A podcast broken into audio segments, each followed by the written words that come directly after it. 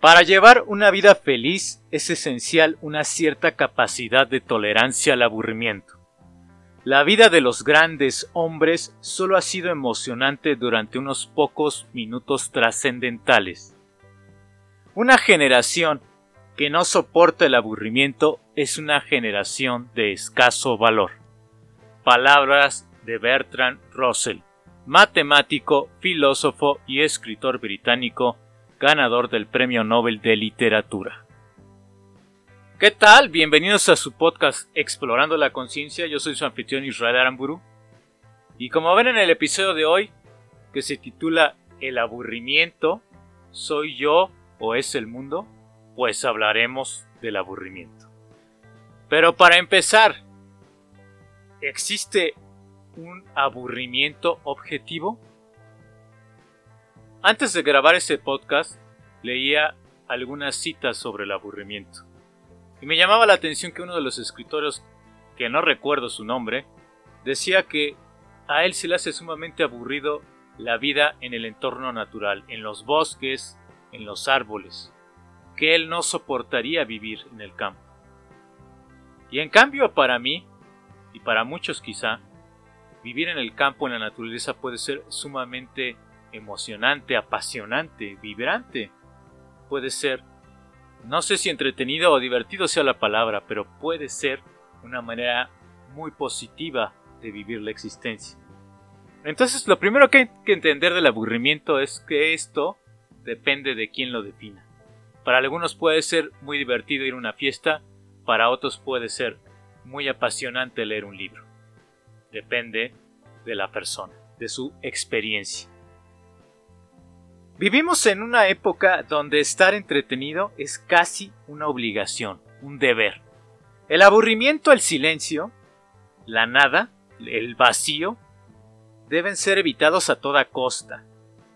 Y por cierto, hay un episodio en el que hablamos del silencio en este mismo podcast, en la temporada 1, que se llama así el silencio. Búsquenlo y este episodio va a servir para complementar la información y la reflexión de este episodio. Continuando. La música, las series, las películas, los videojuegos, los podcasts incluso, los parques de diversiones, todo esto es una serie de artificios que tienen la intención de evitarnos el aburrimiento. Los mismos papás incluso llevan y llenan de juguetes a sus hijos con tablets, videojuegos, para evitar que se aburran incluso hasta para que ellos mismos eviten el aburrimiento. ¿Y qué tiene esto de malo? Dirán, ¿qué tiene de malo intentar divertirse un poco Israel? Bueno, pues esto es lo que vamos a reflexionar, pero para eso quiero compartirles dos pequeñas historias para pensar. Una es una historia real que ocurrió con un familiar. Hace no, no muchos meses vino aquí a la casa con la familia y trajo a su hijo y a su esposa. Su hijo era un niño de alrededor de 4 o 5 años y el niño estuvo aquí con sus juguetes, jugando obviamente, divirtiéndose, interactuando incluso con nosotros los adultos y nos la pasamos bien con él. Ah, incluso nosotros también nos aventamos a jugar con él con los juegos y muñecos que traía. Llegó un momento en el que el niño se aburrió y le dice a su papá, ya me aburrí, quiero hacer otra cosa. Pero los papás ya le habían dedicado mucho tiempo a su hijo, no es que lo descuidaran, le dedicaron un tiempo considerable al niño. El papá le dijo simplemente a su hijo, no siempre va a ser divertido, a veces será aburrido. La reacción del niño no fue quizá muy agradable, no lo tomó muy bien, pero al final parece que lo aceptó. Esta es la primera reflexión. No siempre podrá ser divertido.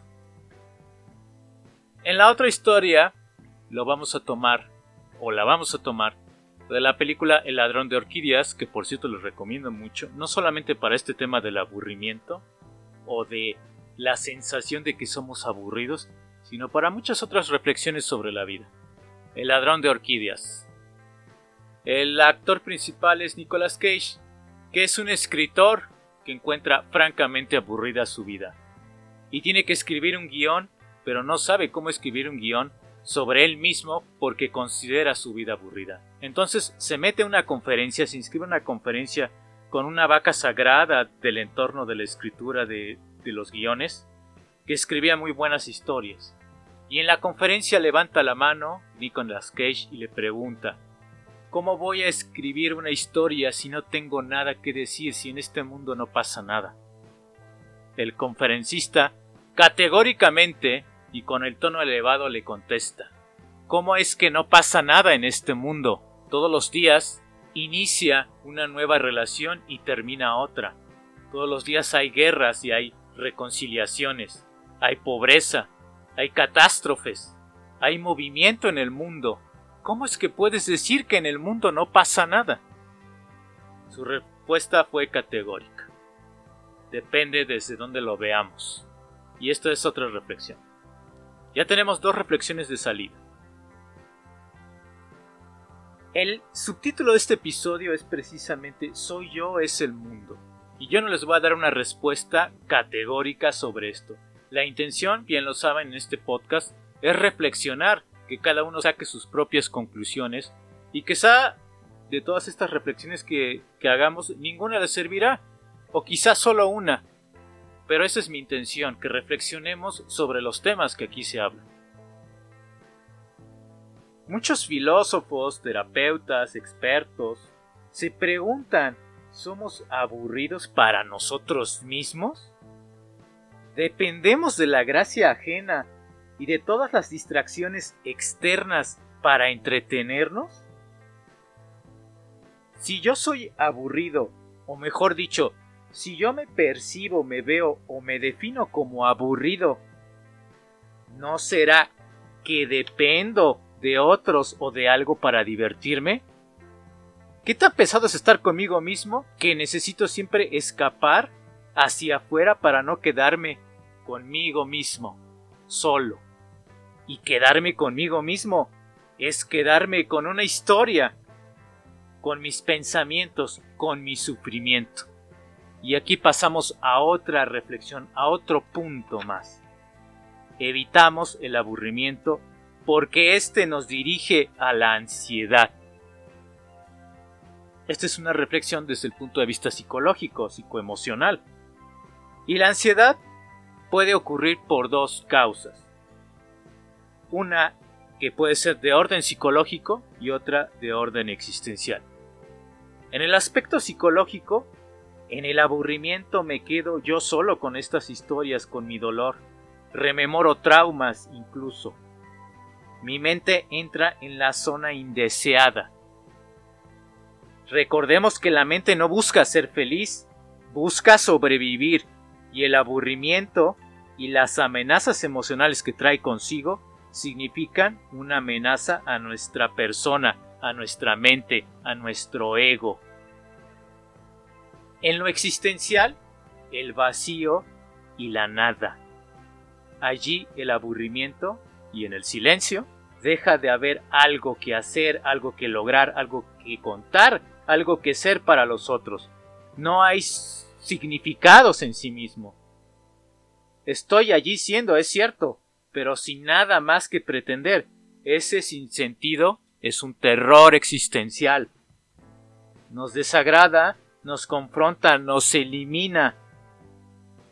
Y la diversión y el entretenimiento nos distraen de ese encuentro con ese sinsentido. Tiene lógica. Pero, ¿y si de ese vacío puede surgir una esencia más libre y auténtica de lo que yo soy? Si es así, la distracción es solo eso, una distracción de lo que soy. Habiendo reflexionado sobre todo esto, veamos algunas formas en que la humanidad ha enfrentado se ha descubierto y se ha reinventado con creatividad ante el aburrimiento. Henry Thoreau, escritor norteamericano, propone lo que él le llama caminar a Tierra Santa. Lo que para él es Tierra Santa es la unión entre la naturaleza y el ser humano. Reencontrarnos con la naturaleza es acabar con el aburrimiento. Por eso caminar aunque la traducción literal es deambular, es una forma de contactarnos con esa trascendencia. Caminar en la naturaleza entre árboles es matar el aburrimiento. En el budismo, el hastío y el aburrimiento vienen de la mente. La mente está condicionada y se identifica con los juicios de lo bueno y lo malo, arriba y abajo, tal o cual cosa. Entonces, la propuesta desde el budismo es abrirse a la experiencia sin juicios, estar atentos a lo que ocurre y a lo que surge. Pero no podemos estar atentos si todo el tiempo estamos dialogando con nuestra mente. La mente, con sus contenidos, son distractores de la experiencia, de la atención y de la conciencia. Desde la neuropsicología y las neurociencias, podemos hablar también del aburrimiento. Se conoce un proceso en el cerebro llamado flujo de información descendente y ascendente. Cada que experimentamos algo hay un proceso sensorial en el que recibimos información del exterior y el cerebro procesa esa información hasta hacerlo consciente. Esto es el proceso descendente, lo que viene de afuera, que percibo y viene hacia adentro, hacia mi persona, hacia mi cerebro. Literalmente es de arriba a abajo. Cuando ya hay esta conciencia y comienza a procesarse la información, ahora el proceso es de abajo hacia arriba y se pasa por diferentes capas corticales. Se describen seis en este proceso. A este proceso le llamamos ascendente.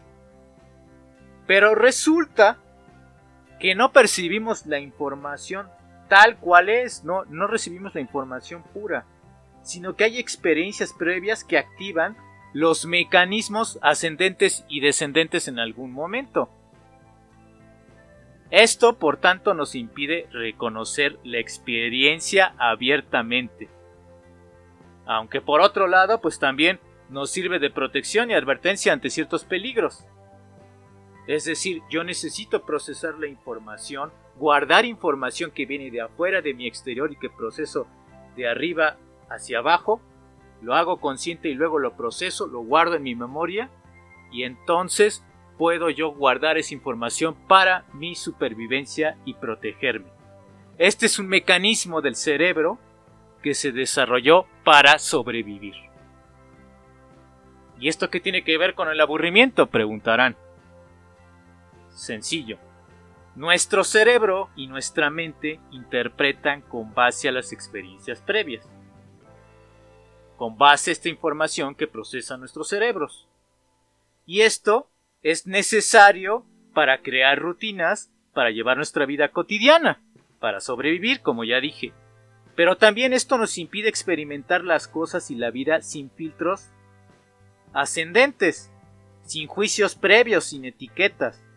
Esto crea así ideas de lo que debe ser aburrido y de lo que no debe ser aburrido.